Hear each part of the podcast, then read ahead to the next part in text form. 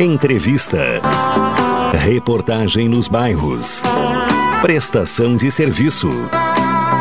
Previsão do tempo. Informações do trânsito. Notícias de Pelotas e da região. Programa Cotidiano. O seu dia a dia em pauta. Apresentação Caldenei Gomes.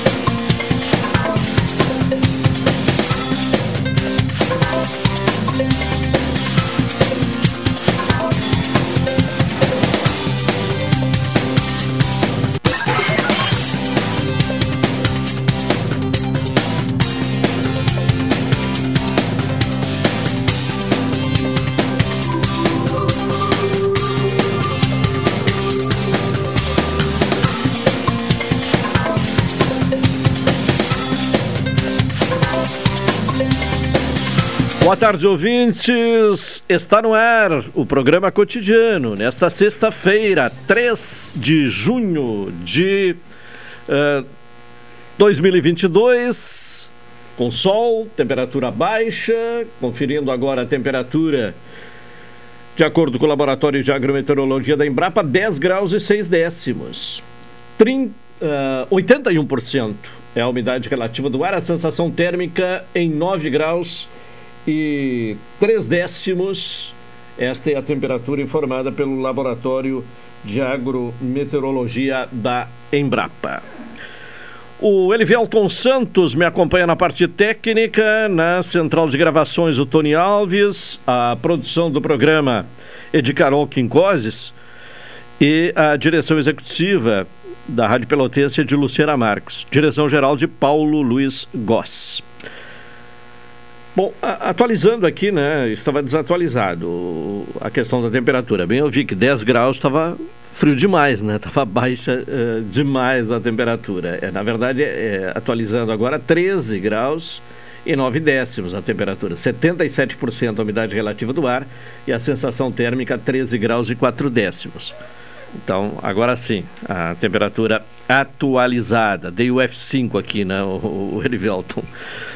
Bom, uh, o patrocínio deste programa é de Saúde do Povo, se você é dos Correios da CE e da Associação de Funcionários da CTMR, adquira um plano, plano Melhor Idade, Saúde do Povo, com 70% off. Atendimento em todas as especialidades médicas, exames, eletro e check-up gratuitos. Pronto atendimento e internação no Hospital da Santa Casa, com tabela de desconto. Ligue agora para o Saúde do Povo, 33 25 0800 ou 33 25 0303. Saúde do povo, eu tenho e você tem.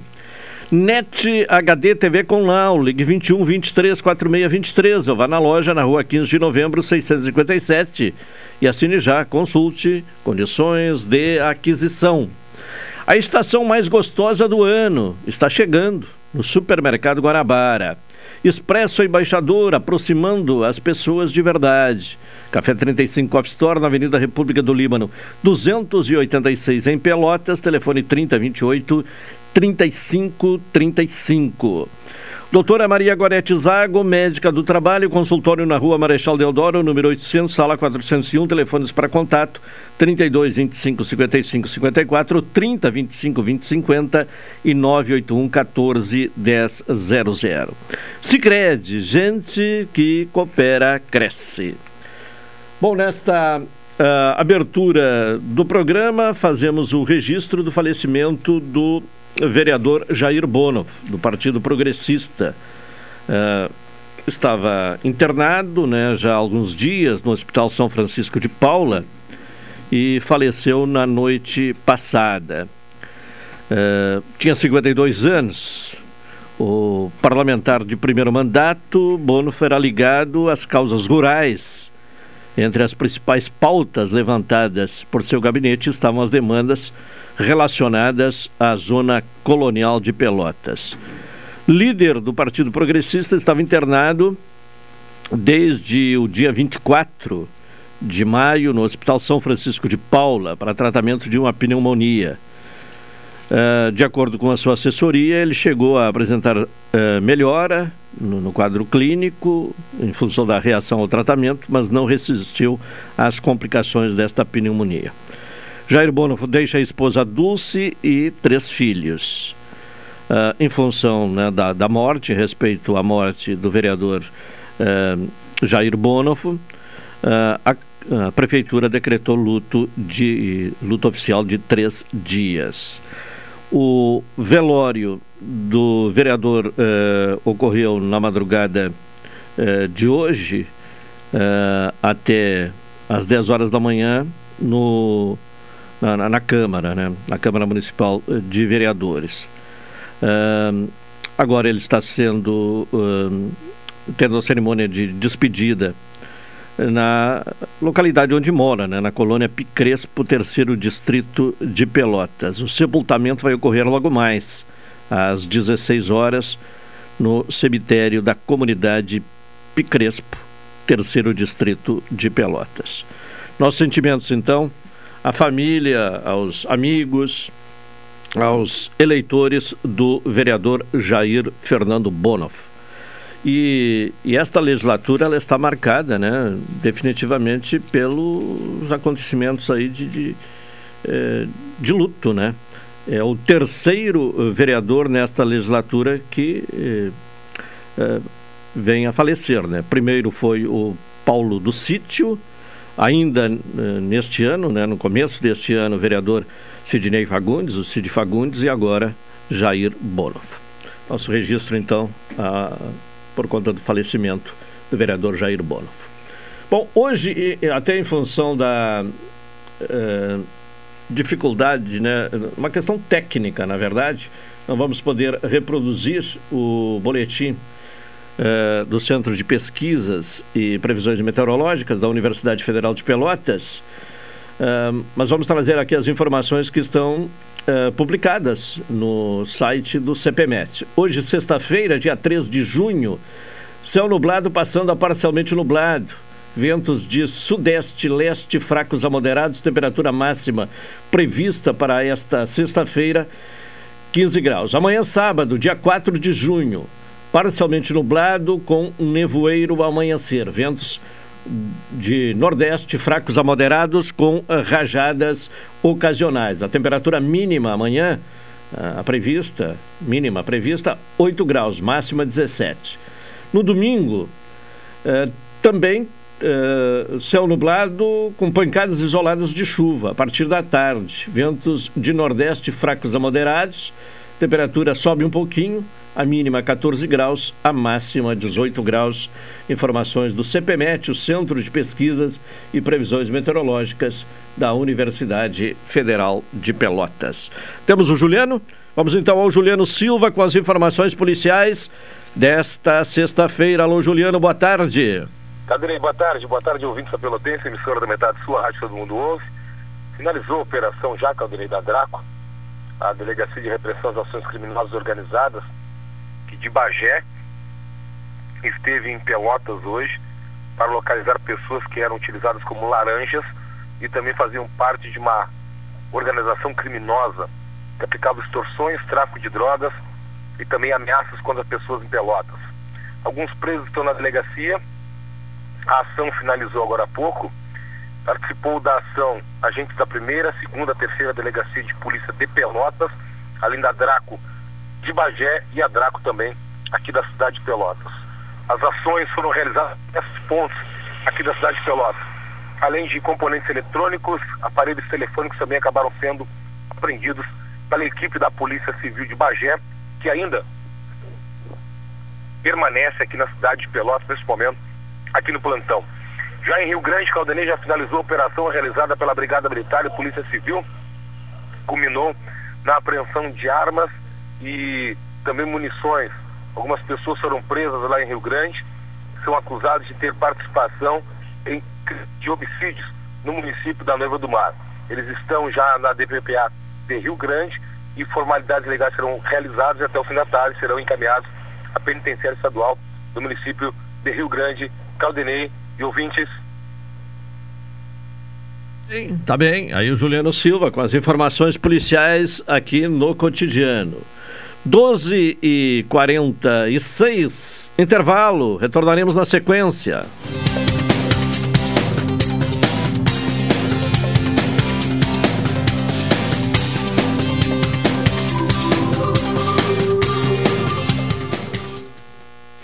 Esta é a ZYK 270 Rádio Pelotense, 620 kHz.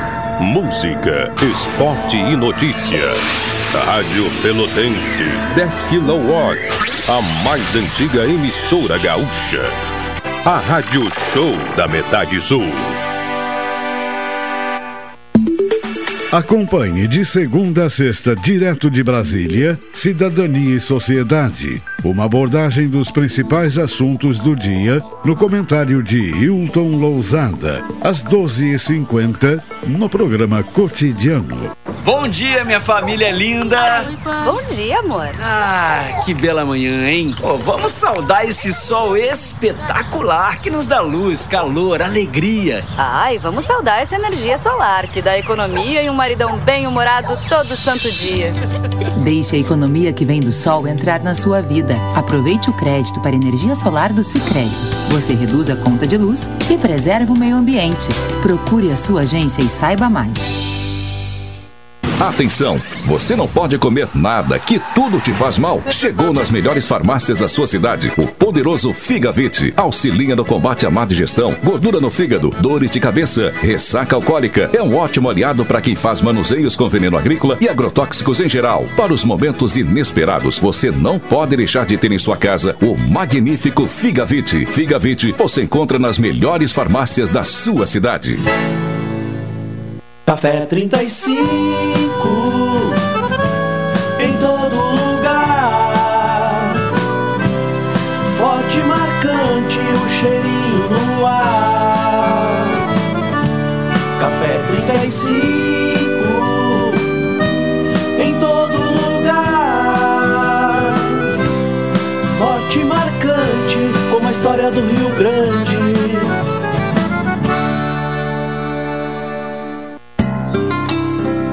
Doutora Maria Goretti, médica do trabalho, realiza exames de admissão, demissão, mudança de função, retorno ao trabalho e laudo PCMSO, Programa de Controle Médico de Saúde Ocupacional.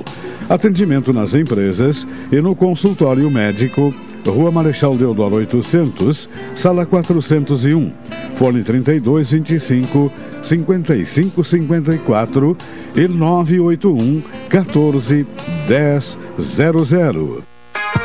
Seu happy hour agora tem lugar certo. Boteco da Colina.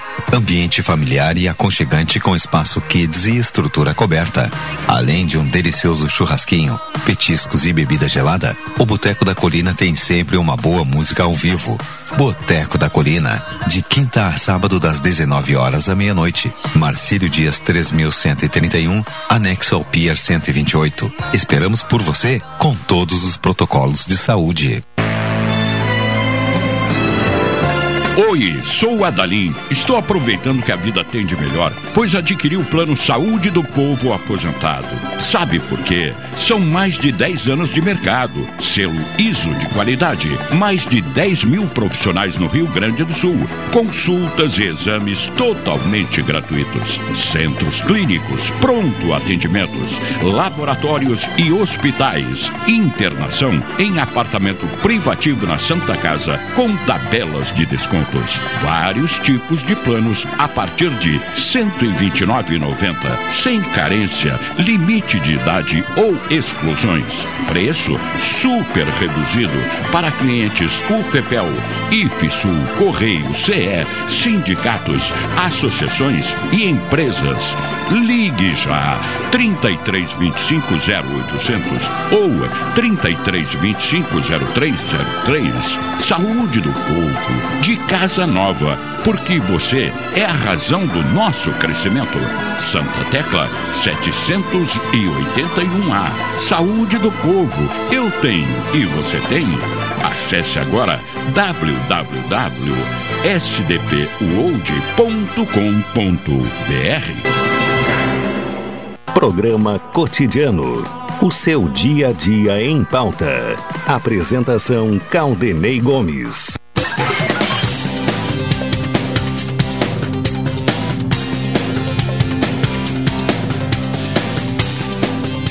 12 horas e 51 minutos, seu programa cotidiano aqui na Pelotense. A estação mais gostosa do ano está chegando no Supermercado Guanabara. Expresso Embaixador, aproximando as pessoas de verdade.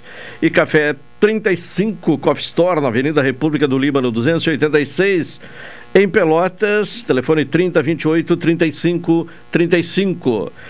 Vamos agora ao comentário de Hilton Lozada, diretamente de Brasília. Direto de Brasília, Cidadania e Sociedade. Uma abordagem dos principais assuntos do dia no comentário de Hilton Lousada. Hilton Lousada, boa tarde. Boa tarde, Caldenei. Boa tarde, ouvintes da Pelotense. Bom, sexta-feira, que você destaca aí de Brasília nesta sexta? Bem, Caldenei, hoje duas, três decisões judiciais é, nós vamos tratar dessas três, uh, dessas três decisões porque elas são muito impactantes. A questão envolvendo o ICMS ainda está quente aqui em Brasília. A perspectiva de um acordo cada vez mais distante. Isso vem colocando em lados opostos os estados, o governo federal e o Congresso. Como parte da estratégia para tentar resolver o problema, o ministro André Mendonça, do STF, deu um prazo até 14 de junho para que a União, os estados e o Congresso Nacional apresentem um acordo referente ao imposto sobre circulação de mercadorias e serviços incidentes sobre os combustíveis. A decisão do magistrado ocorreu após uma reunião no STF e que contou com a presença dos secretários estaduais de Fazenda, representantes do governo federal além dos presidentes da Câmara dos Deputados e do Senado Federal. Dentre os pontos conciliáveis, tem-se a alíquota única nacional de CMS, a não ampliação da base tributária, a monofasia e a essencialidade dos combustíveis, assunto já tratado aqui nesse espaço de cidadania e sociedade na sexta-feira passada e que é objeto do projeto de lei complementar número 18 de 2022, que foi votado na Câmara dos Deputados no dia 25 de maio.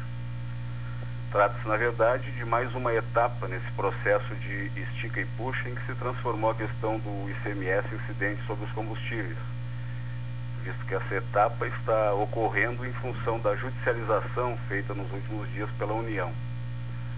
O ministro André Mendonça, que não é bobo, chamou todos para a sala e jogou o bode na sala.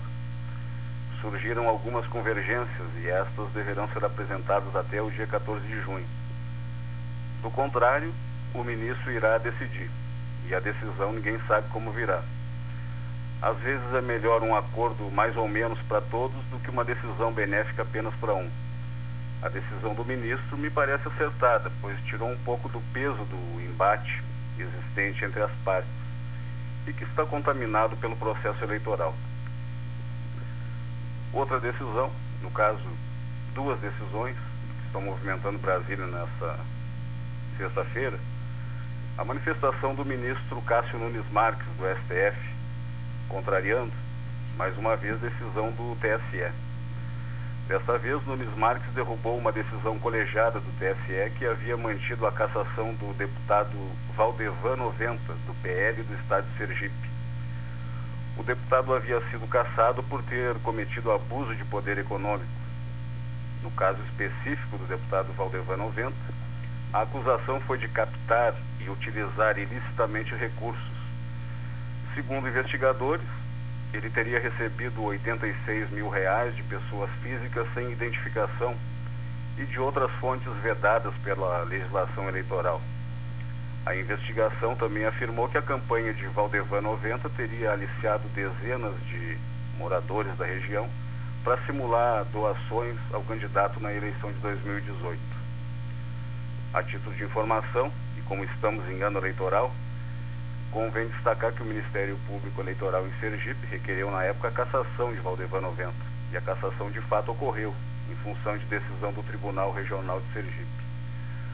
O deputado havia recorrido ao TSE em março deste ano, mas o TSE não reconsiderou a decisão, ficando mantida a cassação do mandato.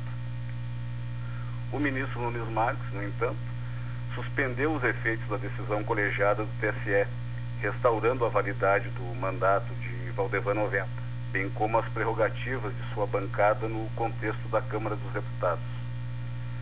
E ainda no dia de ontem, o ministro Nunes Marques também havia revertido outra cassação imposta pelo TSE. No caso, a cassação do deputado Fernando Francischini, do União Brasil do Estado do Paraná. O deputado Francischini havia sido condenado por ter disseminado fake news eleitorais. No primeiro turno das eleições de 2018, o deputado havia feito uma transmissão em uma rede social afirmando ter provas de que as urnas haviam sido fraudadas. O deputado foi processado e não apresentou as provas da suposta fraude. O deputado foi o primeiro parlamentar caçado por disseminação de notícias falsas. No julgamento, houve a equiparação das redes sociais aos veículos de comunicação. A transmissão ao vivo que originou a cassação tinha, no momento em que era transmitida, aproximadamente 70 mil pessoas conectadas. Com a decisão, Tribunal Superior Eleitoral deu início a uma compreensão de possibilidade de punição a quem pratica fake news, dissemina notícias falsas através das plataformas digitais. No caso concreto, analisado pelo ministro Nunes Marques, ele considerou desproporcional a equiparação feita entre os veículos de comunicação tradicionais e as redes sociais. E nesse particular, ouvintes da Rádio Pelotense, nos parece que o ministro Nunes Marques afronta mais uma decisão colegiada do TSE. É bom lembrar que até o momento o ministro não apresentou à sociedade brasileira nenhuma tese de relevo acerca dos grandes problemas que afligem parcelas relevantes da população. Ao contrário, o ministro tem se notabilizado, nesse pouco tempo em que ocupa a cadeira de ministro do Supremo Tribunal Federal, de querelas eleitorais que dizem respeito diretamente aos apoiadores do presidente da República. As esperanças que não existiam em Brasília em relação à nomeação de Nunes Marques se confirmam a cada semana. O ministro não está conseguindo dialogar com os colegas. Tem se mostrado vinculado a quem o indicou e mostra que a toga está pesada e que a cadeira está queimando. O que esperar de Nunes Marques? Tudo indica que nada não parece ter grandes pendores para as discussões constitucionais de relevo. Está diminuindo o Poder Judiciário, pois tem até aqui uma pauta que parece ser mais política do que constitucional. Eleva a visão política de quem o indicou à categoria de decisão do Supremo. Em sentido contrário, o terrivelmente evangélico André Mendonça não está sendo queimado pela cadeira e tampouco sentindo o peso da toga em mais de uma oportunidade, tem atuado de maneira equilibrada, em nosso ver, com uma visão constitucional bastante sólida e elevada. Chegou com o peso da indicação, porém André Mendonça teve, em função de sua devoção religiosa, o seu papel como jurista pouco analisado nos meses, desgastantes meses que antecederam sua indicação. Os ministros do STF tinham apreço por ele e aguardaram com ansiedade sua indicação Obviamente que André Mendonça não nasceu ontem e soube lidar com os egos inflamados que o circundaram por alguns meses. André Mendonça tem capital constitucional para dar e vender. E com a decisão de possibilitar o acordo entre União, Estados e Congresso Nacional, demonstra que tem visão política equilibrada e está atento à manutenção do Pacto Federativo.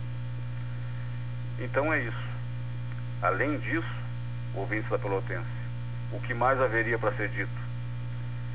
Na minha opinião, e já a externei parcialmente em outras oportunidades, o país está paralisado. A cada semana, a cada dia, a cada hora se cria um fato desnecessário, ao qual é dado relevo devido à manifestação de alguma autoridade.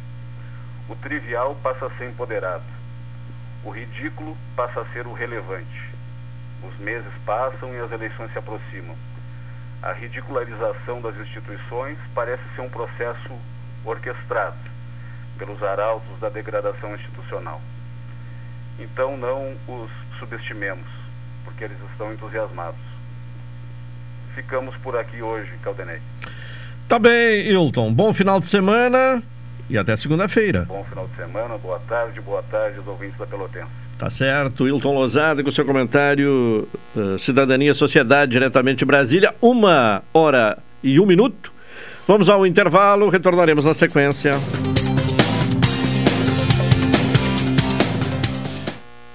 Esta é a ZYK 270, Rádio Pelotense, 620 kHz. Música, esporte e notícia. Rádio Pelotense, 10 kW, a mais antiga emissora gaúcha. A Rádio Show da Metade Sul. A energia solar é a alternativa que reduz a sua conta de luz e protege o meio ambiente. E o Sicredi é o seu grande parceiro. Em 2021, liberamos um bilhão de reais em crédito para geração de energia solar no Rio Grande do Sul. Vamos juntos construir um mundo melhor? Faça seu financiamento com a gente. Aqui no Sicredi, o dinheiro rende uma sociedade mais próspera e sustentável. Café 35 em todo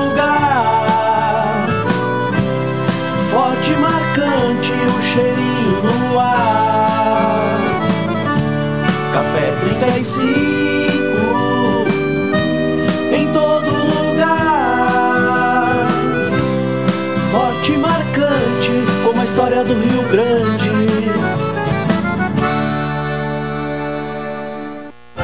Expresso Embaixador. Novos horários de ônibus para Pelotas, Rio Grande, Porto Alegre e Piratini. Informações no Instagram, arroba Expresso Embaixador ou no site www.expressoembaixador.com.br. Durante a pandemia, o serviço de bordo cortesia está suspenso para a segurança dos passageiros. O transporte de pessoas com necessidades especiais com passe livre valerá na modalidade direto. Os horários estão sujeitos a alterações e o tempo de duração de viagem está sujeito às condições da estrada. Expresso Embaixador. O futuro é hoje. Oi, sou o Adalim. Estou aproveitando que a vida tem de melhor, pois adquiri o plano Saúde do Povo Aposentado. Sabe por quê? São mais de 10 anos de mercado, selo ISO de qualidade, mais de 10 mil profissionais no Rio Grande do Sul, consultas e exames totalmente gratuitos, centros clínicos, pronto atendimentos, laboratórios e hospitais, internação em apartamento privativo na Santa Casa com tabelas de desconto Vários tipos de planos a partir de R$ 129,90, sem carência, limite de idade ou exclusões. Preço super reduzido para clientes UFPEL, IFSUL, Correio, CE, sindicatos, associações e empresas. Ligue já 3325 0800 ou 3325 0303. Saúde do povo casa nova, porque você é a razão do nosso crescimento. Santa Tecla 781A. Saúde do povo. Eu tenho e você tem. Acesse agora www.sdpuold.com.br. Amores que te levam a Paris, Shopping Pelotas. De 30 de abril a 12 de junho, a cada 250 reais em compras, você concorre a uma viagem a Paris com um acompanhante e a 20 vales compras de mil reais. Para participar, é só cadastrar suas notas. Consulte as lojas participantes, as datas dos sorteios e o regulamento no site. Shopping Pelotas, como é bom encontrar você. Programa Cotidiano. O seu dia a dia em pauta. Apresentação Caldenei Gomes. Uma e cinco. Saúde do povo. Se você é dos Correios, da CE e da Associação de Funcionários da CTMR, adquira o plano, Plano Melhor Idade Saúde do Povo com 70% off. Atendimento em todas as especialidades médicas, exames, eletro e check-up gratuitos, pronto atendimento e internação no Hospital da Santa Casa, com tabela de desconto. Ligue agora para a Saúde do Povo, 33 25 0800 ou 33 25 0303. Saúde do Povo, eu tenho e você tem. Doutora Maria Gorete Zago, médica do trabalho, consultório na rua Marechal Deodoro, número 800, sala 401, telefones para contato 32 25 55 54, 30 25 20 59, 81 14 100. Sicredi, gente que coopera cresce. Presente aqui no estúdio nesta sexta-feira, o professor Marcelo Dutra. Marcelo, boa tarde. Boa tarde, Claudinei, tudo bem? Tudo boa tarde, bem. ouvintes. Bom, começando aí a semana de. a semana do meio ambiente, né? Começa Exato, amanhã. a Semana Estamos do... no mês do meio ambiente, dia É. 5, domingo, então é o dia né, internacional do meio ambiente, dia da ecologia também. E é, vamos dizer assim, uma oportunidade para a gente refletir durante todo esse mês sobre as questões ambientais que nos atinge a todos enquanto moradores des- deste mundo, né, planeta Terra, e aí, claro, vamos reduzindo a escala para outras dimensões, né? Então, problemas que nós enfrentamos no Brasil e que hoje em dia são absolutamente impressionantes assim, relacionados ao desmonte ambiental e óbvio que isso não fica só numa esfera nacional e das políticas nacionais, né? Esse desmonte chegou aos estados, por aqui também, e chegou então, claro, no município de Pelotas, onde a gente tem visto algumas tristes decisões ou tentativas, né, de desmobilizar a nossa legislação municipal de meio ambiente. É, é, você se refere ao projeto de lei, né? Que, chegou a ser encaminhado à Câmara, é, né? Isto é, fato e um- uma tentativa que depois apareceu uma explicação, né, por parte do executivo dizendo que foi enviado, mas foi enviado por engano, que ainda não havia sido debatido, que era um pré-projeto. De qualquer forma, né, isso ao chegar na Casa Legislativa eh, foi então, vamos dizer assim, observado pelo presidente da casa, o presidente Marcola, de que de fato se tratava de algo que não devia estar pronto, porque não havia nenhum debate, nenhuma nenhuma discussão sido feita a respeito, não tinha nenhum tipo de comunicado, não havia absolutamente nada sobre aquele tipo de assunto e ele devolveu para o executivo e fez Mesmo muito que, bem. que eh, fosse um, um, um- anteprojeto, mas sem discussão, né? É, então, é. é- já é algo que está, então, só, só mostra que isso é algo que está nascendo, né? Está aparecendo, está surgindo e aqui até agora não houve discussão alguma sobre, né? E isso é muito perigoso, né? Vamos lembrar que essa proposta, ela, né, neste caso em particular, reduz ou inviabiliza ou tira né, vamos dizer assim, a participação no Conselho Municipal do Meio Ambiente, né, faz uma reforma eh, bastante significativa, então desmobiliza o Compan, desmobiliza a participação do Compan, tira No seu entender, qual seria a, a consequência? As consequências é uma menor participação, uma menor utilidade do conselho, tira a sua alçada de ser a máxima né, na discussão da política ambiental municipal. Então, na verdade, vamos dizer assim, nos tira é, do jogo, tira a sociedade do jogo, do- da esfera de decisão, da tomada de decisão, compromete a qualidade no processo de licenciamento, de discussão sobre o que vai ser ou não licenciado. Então, joga tudo para o colo das decisões do executivo, o que parece ser o mesmo desenho, modelo desejado né, pelo atual governo federal. Sim, é uma É questão quase que que uma vem- cópia. Que vem de cima. Exatamente, vem de Sim. cima, contamina os estados e, óbvio, está contaminado E aqui também no no estado município. já houve uma alteração É, importante. bastante né? É, triste, é, né? é. A gente sabe que lá, logo no início do governo Eduardo, nós tivemos uma mudança severa que foi na política estadual do meio ambiente, né? O Código Estadual do Meio Ambiente foi alterado, assim, né? As 500 mudanças, uma manifestação muito boa e muito dura por parte da- dos técnicos da FEPAM à época, né? Mas aquilo desceu goela abaixo e é, foi feito um verdadeiro estrago.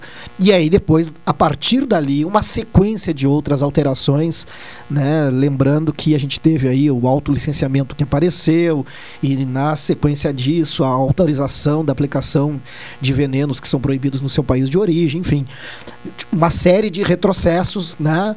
durante até algum tempo o fomento, a ampliação da matriz de produção de energia à base do carvão.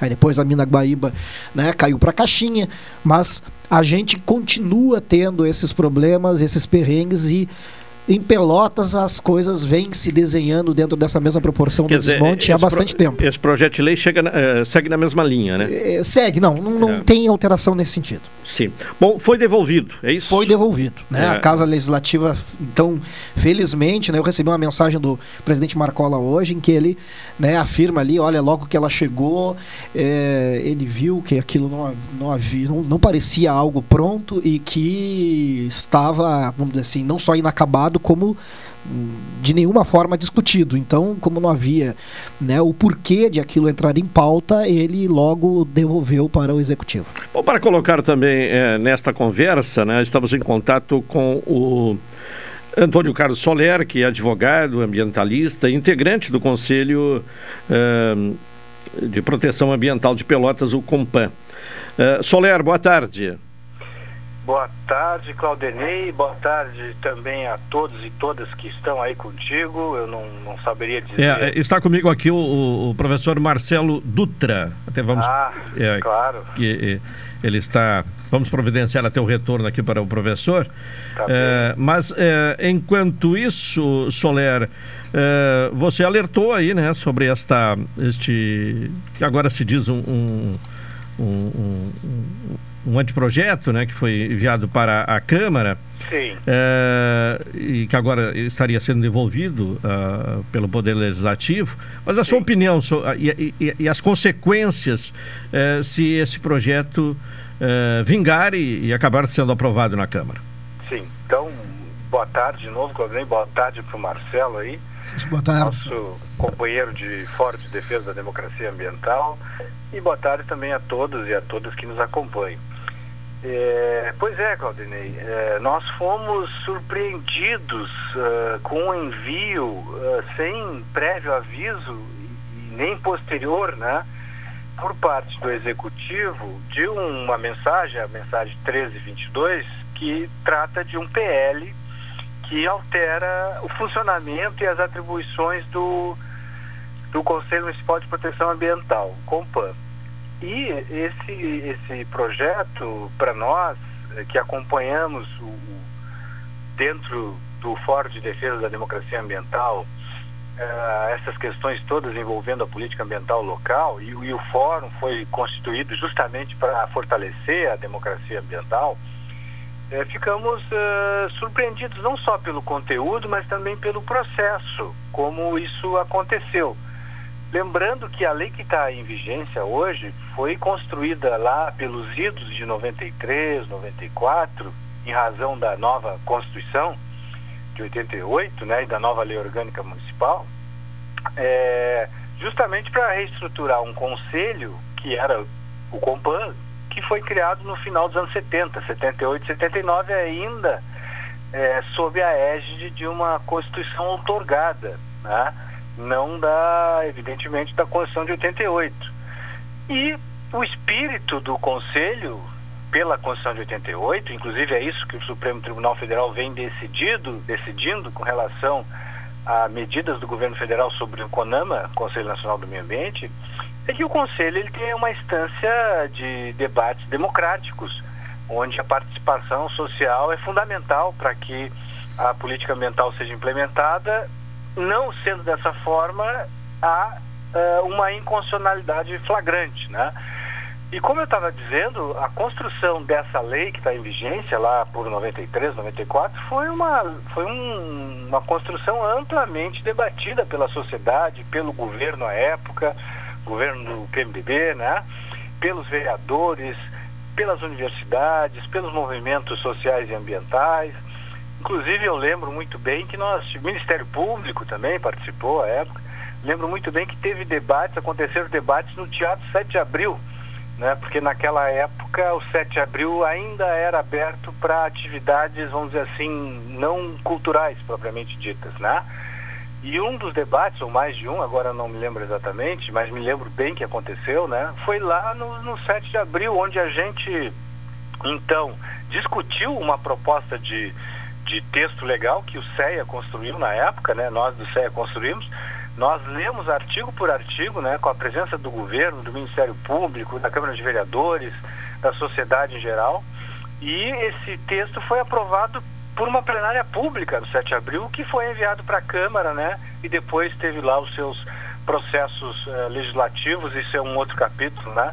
Mas o que eu quero dizer é que nos surpreende demais é, essa medida do Executivo que mandou para o Legislativo uma alteração de um conselho extremamente relevante, não só para a questão ambiental, mas para a questão social e econômica do município, porque esse conselho é fundamental para que o licenciamento ambiental aconteça, né?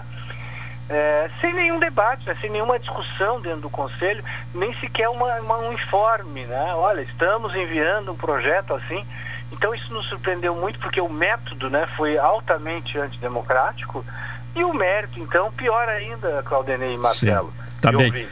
Marcelo, uh, à vontade aí para uh, é, interagir com não, o, então, o Soler. Exatamente como o Soler está colocando, né? Um companheiro aí, né, que tem um histórico, assim, para quem estava atento ao que ele estava dizendo, observem que e, isso não foi construído da noite para o dia, né? Houve uma dinâmica até que nós tivéssemos esse, é, essa, esse, esse amparo legal, né? que consolidou-se depois na forma de um conselho, que garante a participação da sociedade e que né, é, mal ou bem né, é algo que ainda consegue é, apontar né, dificuldades no processo de licenciamento, que está ficando cada vez mais difícil da gente garantir que um licenciamento seja é, seguro, né? Porque é algo também que vem sendo sistematicamente atacado dentro da política nacional brasileira, né? Que é a ideia de derrubar o processo de licenciamento, que é um instrumento social de proteção, né? É um instrumento de planejamento, é algo que nos dá garantias de segurança, enfim.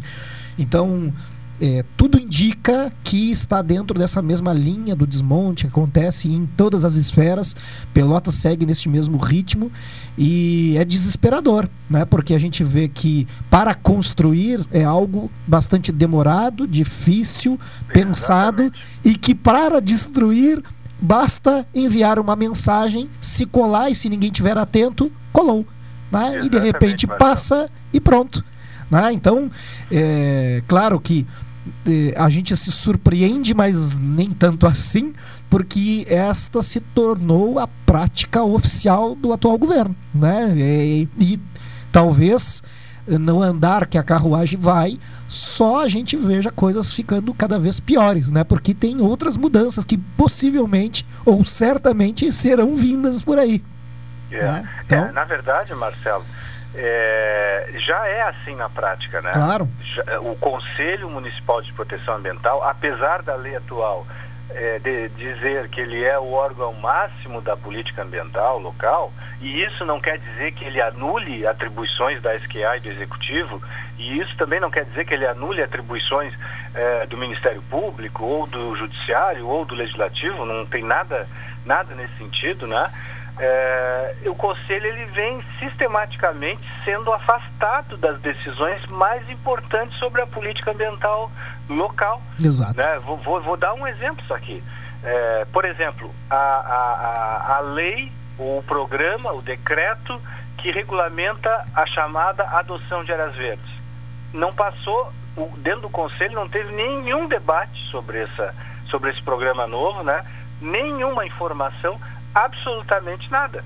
Isso é só um exemplo, eu posso dar vários aqui uh, que impactam a questão ambiental, por exemplo, o, o asfaltamento é, da, da estrada do Engenho, o asfaltamento da estrada do Totó, né? E, e, e, assim por diante. Isso não quer dizer que, que, há, que, que necessariamente o Compan seria contra a isso, né?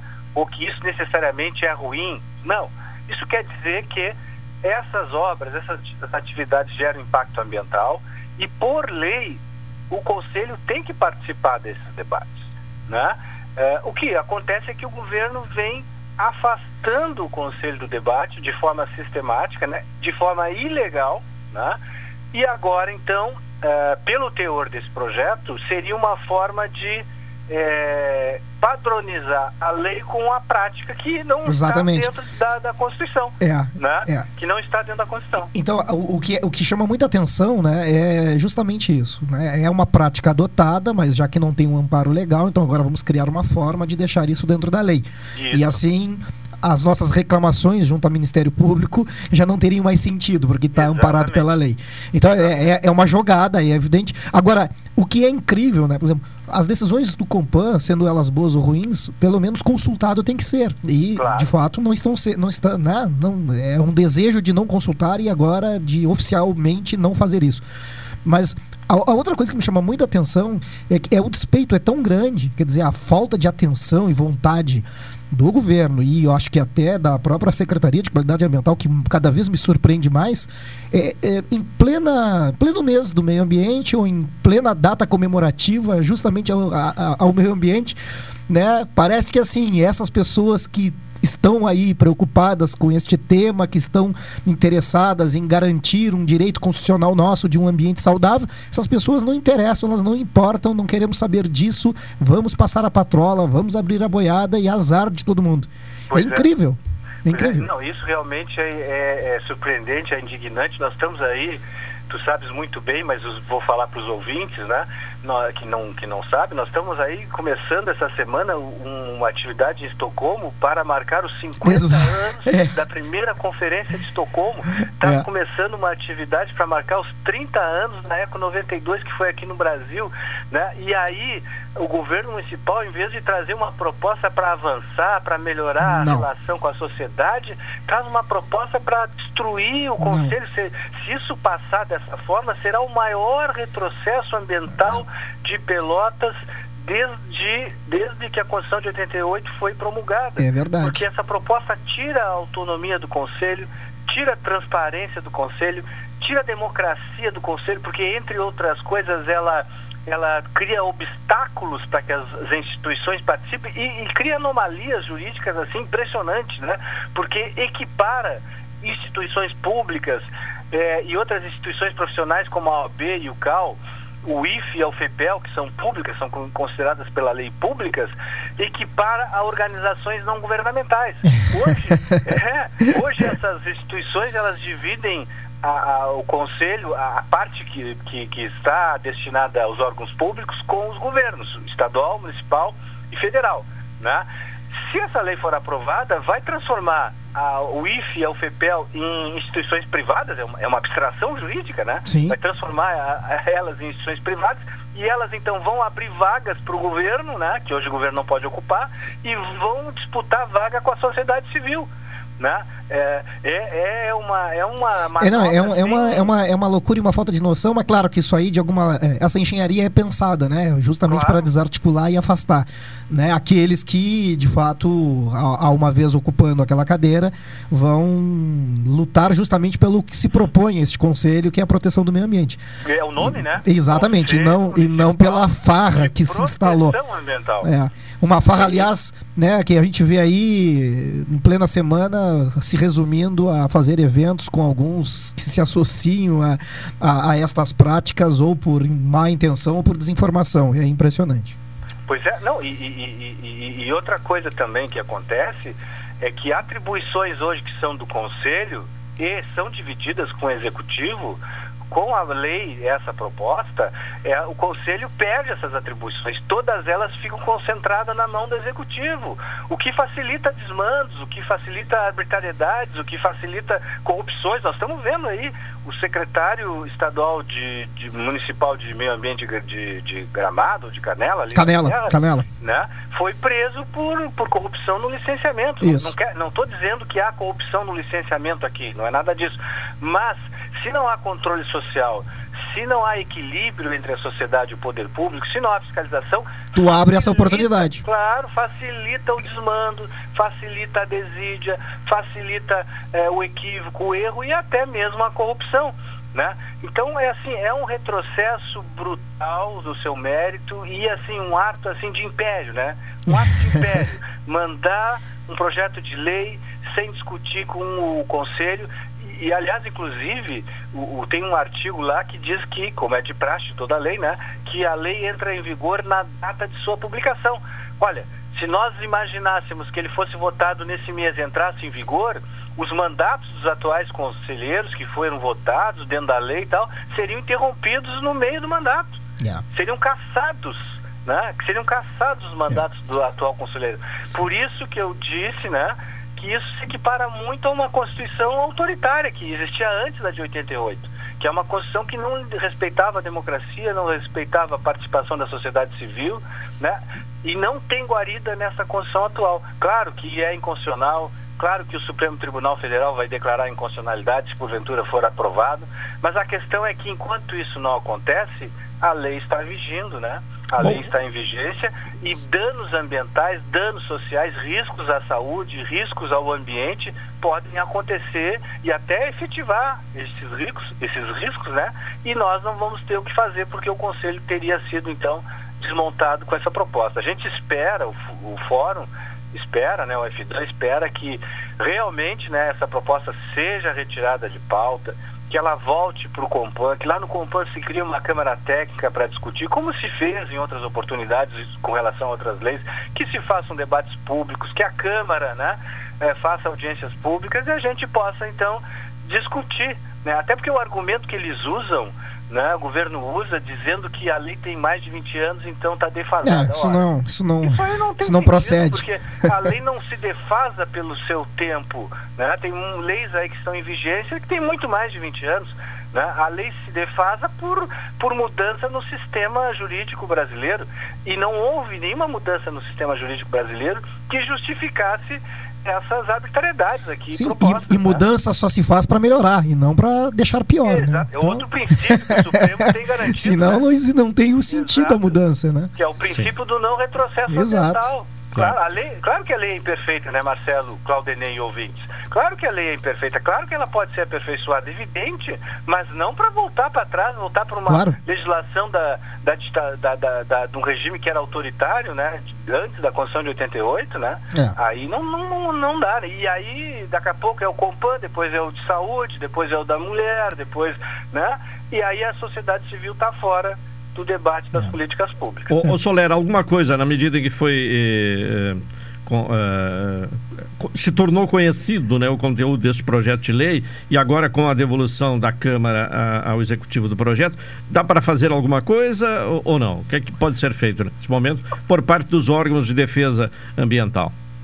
É, a gente espera né, que haja sensatez, que haja respeito à Constituição, que haja respeito à democracia e que se faça um debate calmo, tranquilo, transparente, com todos envolvidos, para que todos possam opinar e conforme for a decisão que seja encaminhada então para o processo legislativo. É isso que nós esperamos, que haja, que haja democracia, que não haja arbitrariedade, que não haja autoritarismo, que não haja retrocesso ambiental. É isso que a gente espera, que a gente faça um debate, todo mundo possa falar e, e possam ser ouvidos, né? Como se espera de um regime democrático no qual nós estamos, temos uh, direito e está assegurado pela Constituição de 88, né? Então, nós vamos pedir aí é, reuniões, evidentemente, com o secretário de Qualidade Ambiental, com o presidente da Câmara de Vereadores, com a própria prefeita, né? E vamos levar para ela né, os argumentos e demonstrar né, a, a inconstitucionalidade desse decreto em todos os seus aspectos, né?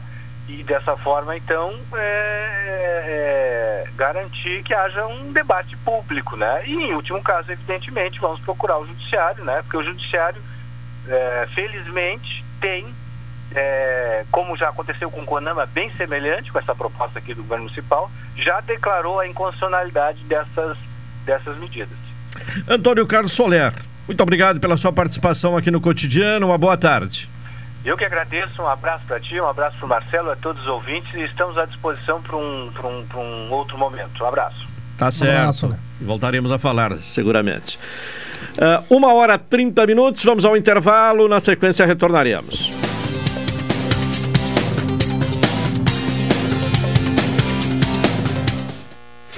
Esta é a ZYK 270, Rádio Pelotense. 620 kHz. música, esporte e notícia. Rádio Pelotense, 10 kW, a mais antiga emissora gaúcha. A Rádio Show da Metade Sul.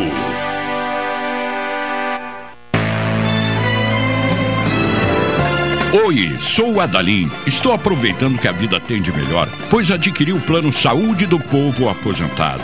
Sabe por quê? São mais de 10 anos de mercado, selo ISO de qualidade, mais de 10 mil profissionais no Rio Grande do Sul, consultas e exames totalmente gratuitos, centros clínicos, pronto atendimentos, laboratórios e hospitais, internação em apartamento privativo na Santa Casa com tabelas de descontos, vários tipos de planos a partir de R$ 129,90, sem carência, limite de idade ou exclusões. Preço super reduzido para clientes UFPEL, IFSUL, Correio, CE, sindicatos, associações e empresas.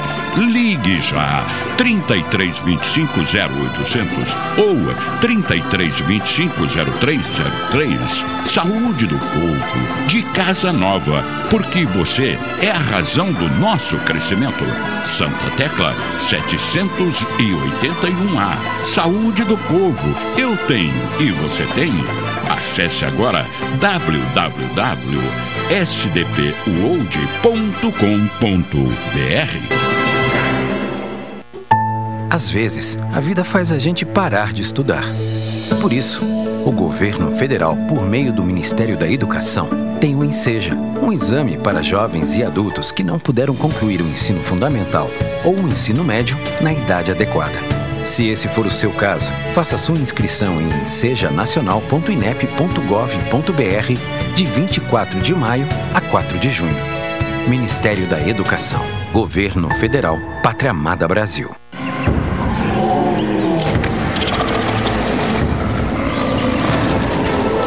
Eles estão chegando. No Shopping Pelotas. Chegar a um destino mais seguro depende de todos nós. Por isso, a Expresso Embaixador tem um recado. Faça sua parte e vacine-se assim que estiver disponível para você. Em breve, poderemos viajar com ainda mais tranquilidade. Enquanto isso, continue se cuidando, usando máscara e álcool em gel. E se precisar pegar a estrada, estamos preparados para levar você com segurança. Expresso Embaixador, aproximando as pessoas de verdade. Café 35 em todo lugar. Forte e marcante o cheirinho no ar. Café 35 em todo lugar. Forte e marcante como a história do Rio Grande.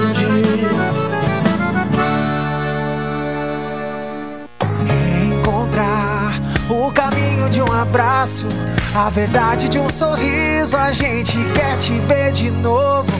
Pena doce, doce encanto de se reencontrar. Pelotas espera você pra comemorar. Pena Doce, de 3 a 19 de junho. Patrocínio Banrisul, Empório Gelê. Apoio Sicredi, apoio institucional, Prefeitura de Pelotas e Câmara Municipal de Pelotas. Realização CDL Pelotas. Chegou a hora de compartilhar. Resultados tão positivos rendem milhões de sorrisos.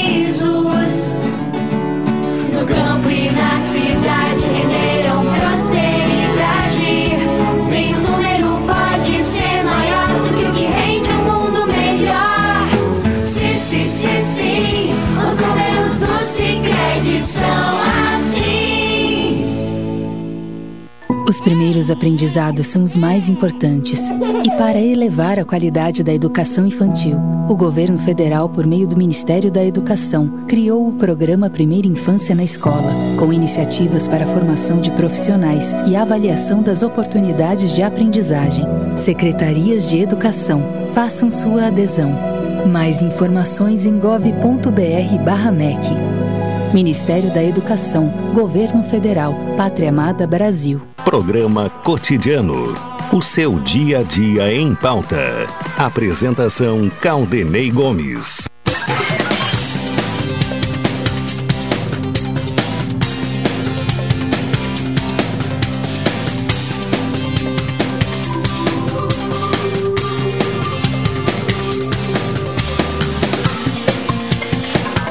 Uma e 35 é o programa cotidiano aqui na Pelotense.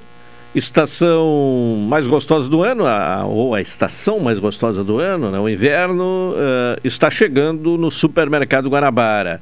Expresso Embaixador, aproximando as pessoas de verdade.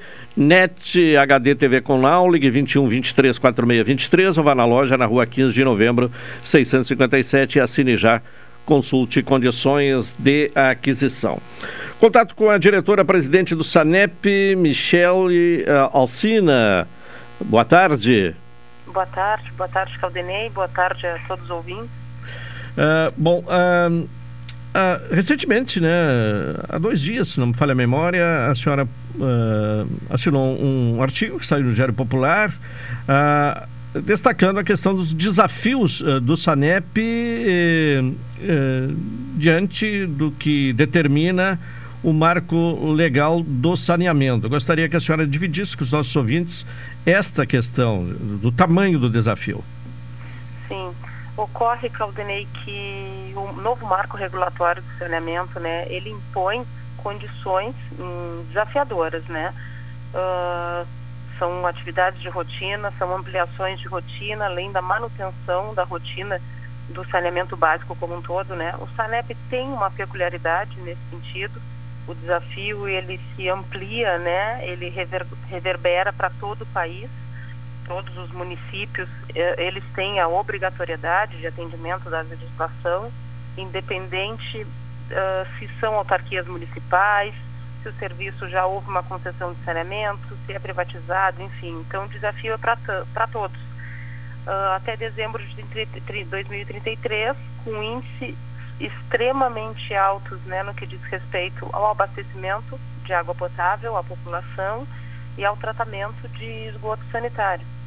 O, a peculiaridade da, do SANEP é que somos talvez a única autarquia municipal de saneamento do país que versa nas quatro frentes do saneamento básico: água, esgoto, drenagem e resíduos sólidos. Desde 2016, arrecadando por três frentes, né? A gente eh, já arrecadava a tarifa de água e esgoto. Desde 2016 foi implementada a taxa do lixo, o que o sustenta, sustenta esse serviço, mas não basta sustentar, a gente precisa prever ampliações, né, ações alternativas, especialmente no que diz respeito à educação ambiental. Então, é um, uma lei extremamente desafiadora para o seu cumprimento, né, e estamos trabalhando, estamos, na verdade, debruçados em cima de um planejamento ao alcance de cumprir todas as metas que são estabelecidas nesse novo marco. Bom, e quais são as possibilidades de atender às metas? É 100% eh, na questão da água, né? uh, potável, né? água tratada, né? E, e 90% do, tratamento do, do, esgoto, do, esgoto, né? Quais são as possibilidades? Uh, esses são, essas são as metas que hoje já estão previstas na, no marco, né? Que são o atingimento de 99% da população com água potável e 90% de esgoto tratado, tratado, ambos até dezembro de 2033. Então, ou seja, a gente tem um prazo para cumprir o que é posto, né? Na sequência, certamente, né, a partir de alguns decretos, serão agregados à lei outros desafios, né, outras metas, no que diz respeito ao controle de perdas, que é um grande desafio, no que diz respeito a energias renováveis, né, que é um outro grande desafio, o insumo da energia elétrica no abastecimento de água, no tratamento de esgotos, uh, serviço de drenagem, eles são extremamente onerosos para a área do saneamento. Hoje, a realidade de Pelotas, nós já atendemos, já, já, já operamos com esse índice de, 100, de 99% de água tratada à zona urbana. Por óbvio, muito ainda melhorar, né? Nossas redes de distribuição de água extremamente antigas, algumas comprometidas, mas temos sempre vigorando um sistema de ampliação e de substituição de rede de água. Chegamos a 130 quilômetros de rede substituída dos 1.100 que temos nos últimos três anos. Uh, e o nosso maior desafio no que diz respe respeito às metas hoje estabelecidas no marco, sem sombra de dúvida, é o avanço do índice no que diz respeito ao esgotamento sanitário. Sim, hoje estaria em quanto, percentualmente? Percentualmente, a gente considera 60% de afastamento de esgoto e 18% tratado. Sim. É, bom, e investimento, o que é, que é projetado assim, em termos de investimento e possibilidades de, de, de, de obter esses, uh, esses recursos para investimento a fim de atender o que exige o marco legal do saneamento? Como a senhora projeta? Uh, a receita do SANEP é insuficiente para atender, para ter a ampliação na velocidade em que a lei se projeta, tá? Então, invariavelmente, nós precisamos de recurso externo de alguma forma. Hoje a gente tem a ET Novo Mundo, né, que está avançando, está num ritmo importante. Talvez em 2023 a gente já tenha ela concluída, o que vai ser um avanço, né, na, na ampliação desses índices de esgotamento sanitário, com recursos próprios que são limitados, tá? Nosso recurso basicamente é para manter o sistema operando Hoje seria necessário, para o atingimento desses índices de esgotamento sanitário, um valor próximo a 500 milhões de reais. Nosso orçamento é de torno de 150 milhões. Uh, então, é, é, com recurso próprio é, é impossível. Uh, mas com recurso próprio estamos fazendo o projeto de duas estações de tratamento, a, a ampliação da estação de tratamento do Laranjal, um investimento de 960 mil reais somente em projetos uh, a execução de uma nova estação de tratamento na, na área do Navegantes ali, investimento de 1 milhão e 300 reais somente em projeto, ampliação constante no que diz respeito à ampliação das investimento constante no que diz respeito à ampliação das redes de esgotos, atualização desses projetos em todo o município, né? E a partir daí buscar recursos de alguma forma, né, para executar uh, essas intervenções. Sim. Uh, bom, a, a, senhora até se referiu aí à questão do desperdício. Recentemente, numa matéria no Jornal Nacional, Pelotas foi apontado como uma das cidades, a segunda cidade com maior desperdício, com 61% de desperdício de água tratada. Uh, esse dado, ele confere realmente isso e a que se deve esse alto índice de desperdício e o que, é que pode ser feito né, para uh, diminuir esse desperdício de água? Caldenei, esse, esse dado é passeado no SNIS, que é o Sistema de Informações Nacional de Informações em Saneamento, ele é um dado de 2020, tá? Uh, eu não usaria a palavra desperdício, né? Seria perda, que embora sejam similares, elas têm alguma definição diferente no que diz respeito à área de saneamento. No ano de dois, 2020, né, a gente teve início, o desdobramento do contexto pandêmico no, no município. E eu desconheço outra autarquia de saneamento em que tenha ficado praticamente dois anos sem o corte da água, sem a suspensão do, do abastecimento.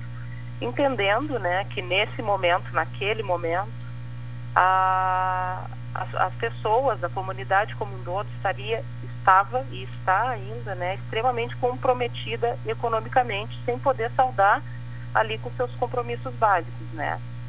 Decorrente dessa ação, né, que teve um grande impacto social, porque ficamos dois, an dois anos sem cortar, sem efetuar a suspensão do abastecimento, suspendemos a cobrança das pessoas cadastradas, das contas cadastradas na tarifa social e foi positivo à população, mas invariavelmente houve uma consequência negativa nesse, nesse sentido, né, que é o aumento considerável do número de ligações irregulares.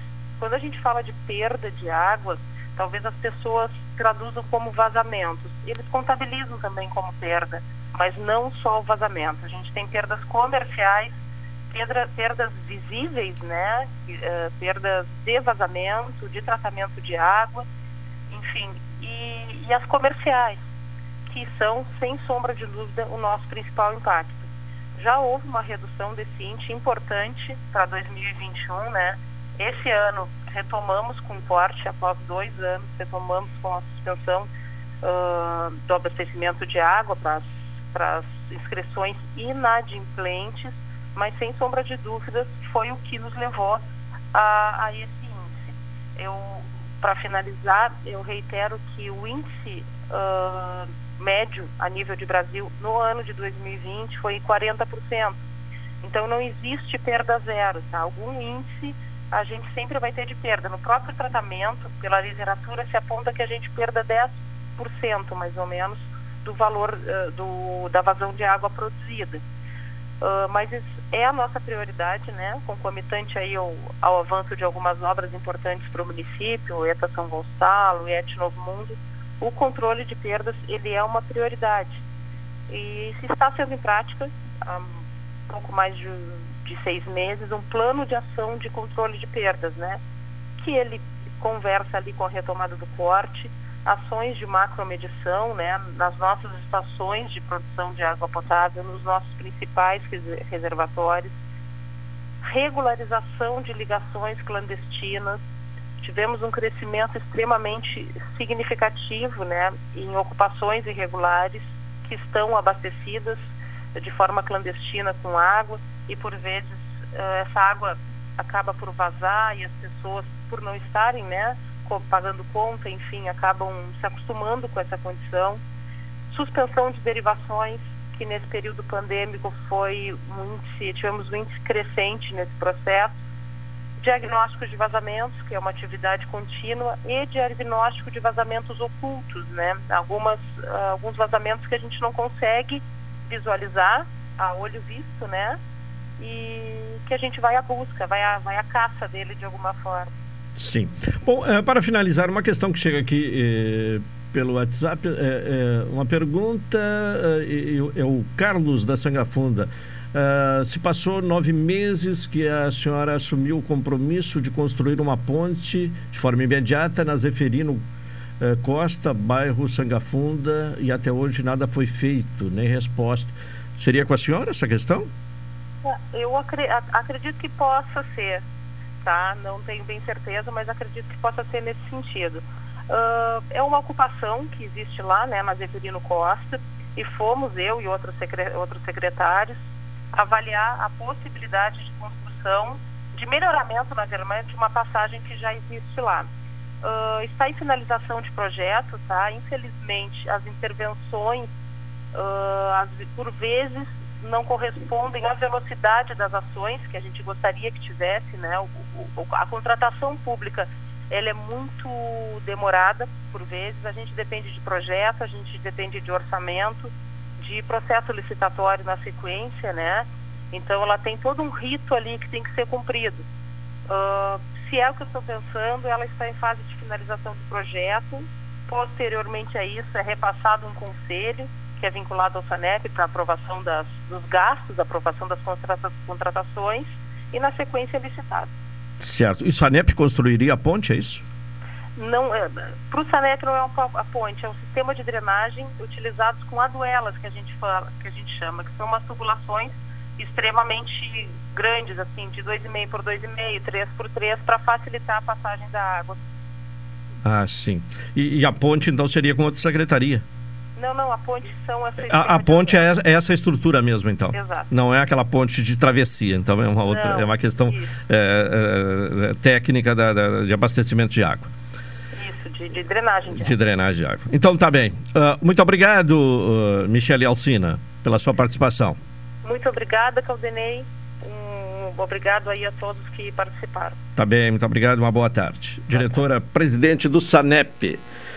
O, o, Marcelo acompanha bem essa questão aí da tratamento de esgoto, Marcelo. E aí? Justamente, né? É... Bueno, se a gente tem Pelotas tem uma coleção inimaginável de questões ambientais para resolver. E saneamento e particularmente o tratamento de esgoto é a maior de todas as nossas questões. Até mesmo porque ela reúne outras, né? É, está relacionado à saúde, está relacionado à nossa falta de infraestrutura, está relacionado à nossa é, falta ou pouca capacidade de investimentos, né? Está relacionado ao nosso potencial turístico, porque de fato compromete quando a gente vê uma praia que tem um banho é, prejudicado por conta da baixa balneabilidade e a gente contribui fortemente para isso. Então, é, quando a gente pensa em saneamento e pensa né, no grande pepino que é justamente o tratamento do esgoto, é de impressionar, assim, porque é, estamos congelados no tempo e, e é um problema que se alastra e compromete outras questões. Por exemplo, quando a gente tá, fala aí muito, né, e este assunto tá forte, né, que é a questão né, do aquecimento global e da, já da vista, já observada é, mudança no comportamento das chuvas. E as chuvas me preocupam muito porque nós vivemos numa região relativamente plana e a gente vem invadindo áreas úmidas, áreas que é, tem é, o, a função ambiental de justamente receber o volume aumentado de água, mas nós estamos ocupando essas áreas, nós estamos licenciando, autorizando empreendimentos sobre essas áreas. E aí, quando a gente olha em direção ao Laranjal, está acontecendo bastante. E, obviamente, estamos gerando riscos, possibilidades de novos focos de alagamento. Nós não temos dinheiro para tratar o esgoto, mas nós também não temos dinheiro para ampliar o nosso sistema de drenagem. E para um bom observador, consegue perceber por aí que a nossa drenagem não anda bem limpa, está suja, está, né, está obstruída. E mais do que isso, a nossa drenagem está misturada com esgoto, o que a lei também não permite. Então, se de fato a gente tiver mais chuvas e mais alagamentos e a, essa água da drenagem começar a fugir com mais frequência, é uma água com esgoto que coloca todo mundo em risco, né? Até quem não tem, né, vamos dizer assim, residência naquela área, que estiver passando por aquele local, como acontece eventualmente de carros que ficam, enfim, é, parados por conta de um alagamento numa determinada via da cidade. Então, é uma água perigosa e o fato da gente não ter todo o esgoto coletado em todos os domicílios, ou seja, a rede que afaste esse esgoto, e o fato também de a gente não ter o tratamento efetivo desse esgoto, é um problema. Eu não acredito muito nesse dado que o município apresenta de 18%. Né? E eu digo isso porque nós não temos estações suficiente para este volume. Né? Nós temos uma estação em construção, uma estação quebrada e uma que estava em manutenção na última vez que eu a visitei.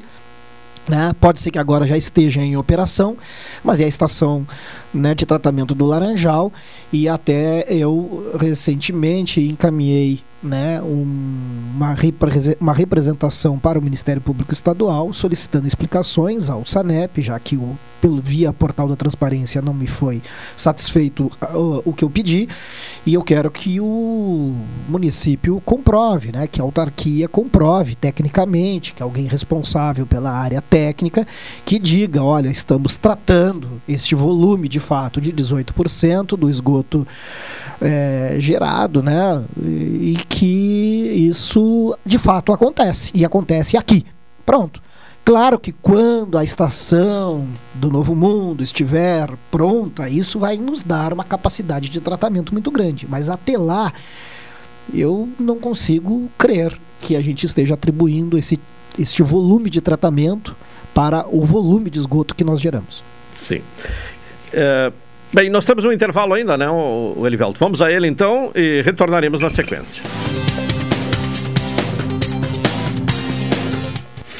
Esta é a ZYK 270, Rádio Pelotense, 620 kHz. Música, esporte e notícia. Rádio Pelotense, 10 kW, a mais antiga emissora gaúcha a Rádio Show da Metade Sul.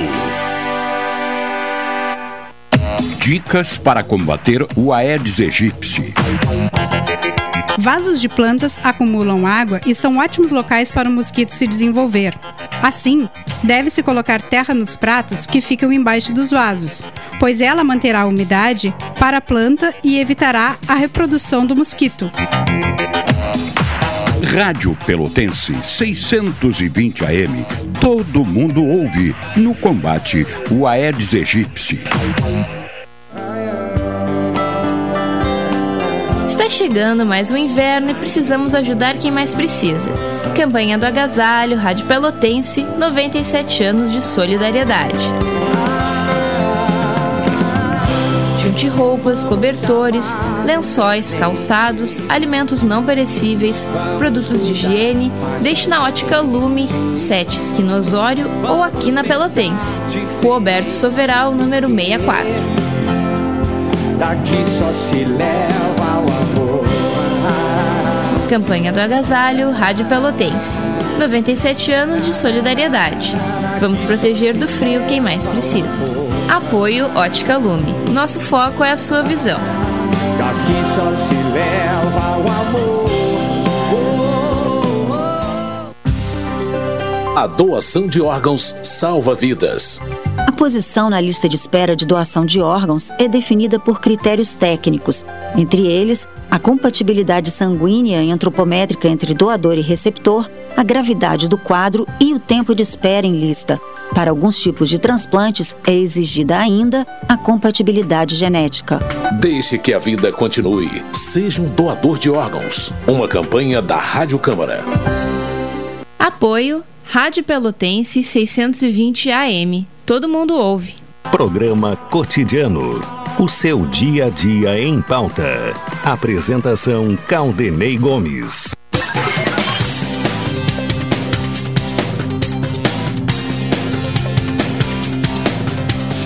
Uma e 56 estamos voltando na reta final do cotidiano desta sexta-feira. Aproveitando a presença aqui do professor Marcelo Dutra, uh, a questão da, das faixas de exclusão de agrotóxicos né, na, na, na cidade, né, que é uma questão que uh, também uh, vem trabalhando já há algum tempo né, em cima dessa questão. De que forma tem evoluído? Bueno, então, esse assunto eu, eu tenho eu tenho tentado trazer ele ao conhecimento da comunidade, né? Então, todo espaço em que é possível falar dele, eu tenho falado. Pelotas é uma cidade que está dentro de um contexto, e a gente não pode perder essa referência. Nós vivemos numa região que ela é agrícola. É uma cidade grande, que tem uma mancha urbana relativamente grande, né? É populosa, né? Somos aqui, né, aí quase 342 mil habitantes e eh, estamos cercados por lavouras, áreas de produção e o nosso crescimento urbano nas áreas periféricas da cidade cria ali um ambiente de um relacionamento muito estreito com esse ambiente rural. Nós temos, obviamente, ferramentas utilizadas pela produção rural, que na nossa região não é diferente, como, por exemplo, os agrotóxicos.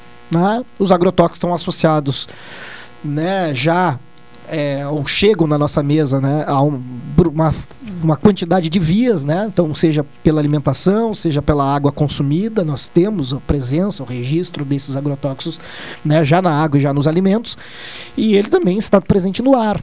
Mas todo, toda essa magnitude né, de, de contato com o agrotóxico, ela está mais forte na faixa de fronteira, né? naquela, naquela, naquela, naquela zona rural e urbana. Então, pensando nisso é, e estudando um pouco mais sobre o caso, eu, me pareceu interessante a gente construir essa política pública de que eu estou chamando aí de faixas de exclusão de agrotóxico, que é, de agrotóxico, que é para garantir essa proteção né, nesse limite rural urbano. Quer dizer, na verdade, uma proteção maior, né, em que nada é permitido, né? E aí isso inclui a aplicação aérea e, sobretudo, os insumos de alta toxicidade dentro de um dentro do, do chamado perímetro urbano, né? E já na faixa rural urbana a gente cria mais duas faixas, né? Naquela zona que estabelece um afastamento tanto do aéreo e dos agrotóxicos de maneira geral, e depois do, a exclusão novamente aérea, mas aí já permitindo a aplicação de insumos até de alta toxicidade. Lembrando que isso não é novidade, segundo, já existe uma, uma um anel de proteção por parte até da FEPAM Pelotas, é a primeira né, primeiro, o primeiro polígono que eles chamam né, de proteção de exclusão aérea de aplicação de agrotóxicos e de hormônios, mas é algo assim desenhado numa determinada região da cidade sem uma precisão. O que neste caso está se querendo é justamente dar mais detalhamento e mais precisão nos limites e regulamentar isso né, na forma de um projeto de lei, que depois possa vir a ser uma lei, e que a gente possa também ter algumas Uma regras, legislação municipal. uma legislação, nesse caso municipal, e que a gente possa estabelecer algumas regras de conduta, né, onde vai ser possível aplicar, então de que forma, o que, como, no- como comunicar, como notificar, como quem será, por quem será feita a fiscalização, de que maneira. Então, claro, aí depois vem a regulamentação disso. Por enquanto é uma ideia, é uma ideia que tem que vem, vem sendo acolhida de uma forma muito boa assim pelo, pelo legislativo. Eu tenho conversado bastante com o presidente da casa, então o presidente Marcola, e com outros vereadores a respeito, e acho que é um assunto que em algum momento a gente vai ter oportunidade para maior debate. E um momento, pelo menos previsto até agora, é dentro dessas comemorações do mês do meio ambiente, né, que começou no dia primeiro e que vai ter ali o seu, né, a sua, vamos dizer assim, comemoração, que a princípio até será na, na frente da Casa Legislativa, né, onde o presidente deseja até acender umas luzes verdes lá para fazer esse simbolismo da data do alusiva à data do meio ambiente, que será no dia 5, no domingo, mas por conta do falecimento do vereador, né, entrou em luta oficial, então nós vamos fazer esse, esse evento no- na, na segunda-feira. E depois no dia 23 ah, vai ser uma oportunidade na, em uma sessão da Câmara, na parte da manhã, é uma quinta-feira. A gente vai ter a oportunidade de apresentar essa ideia e de discutir um pouco mais sobre a importância do nosso afastamento do uso dos agrotóxicos do, para o interior urbano. Professor Marcelo, obrigado pela presença obrigado. nesta sexta-feira. Final de programa, estamos encerrando a edição de hoje do Cotidiano. Retornaremos na segunda-feira, às 12 horas e 30 minutos. Vem aí o Cláudio Silva com a Super Tarde. Uma boa tarde a todos. Até segunda.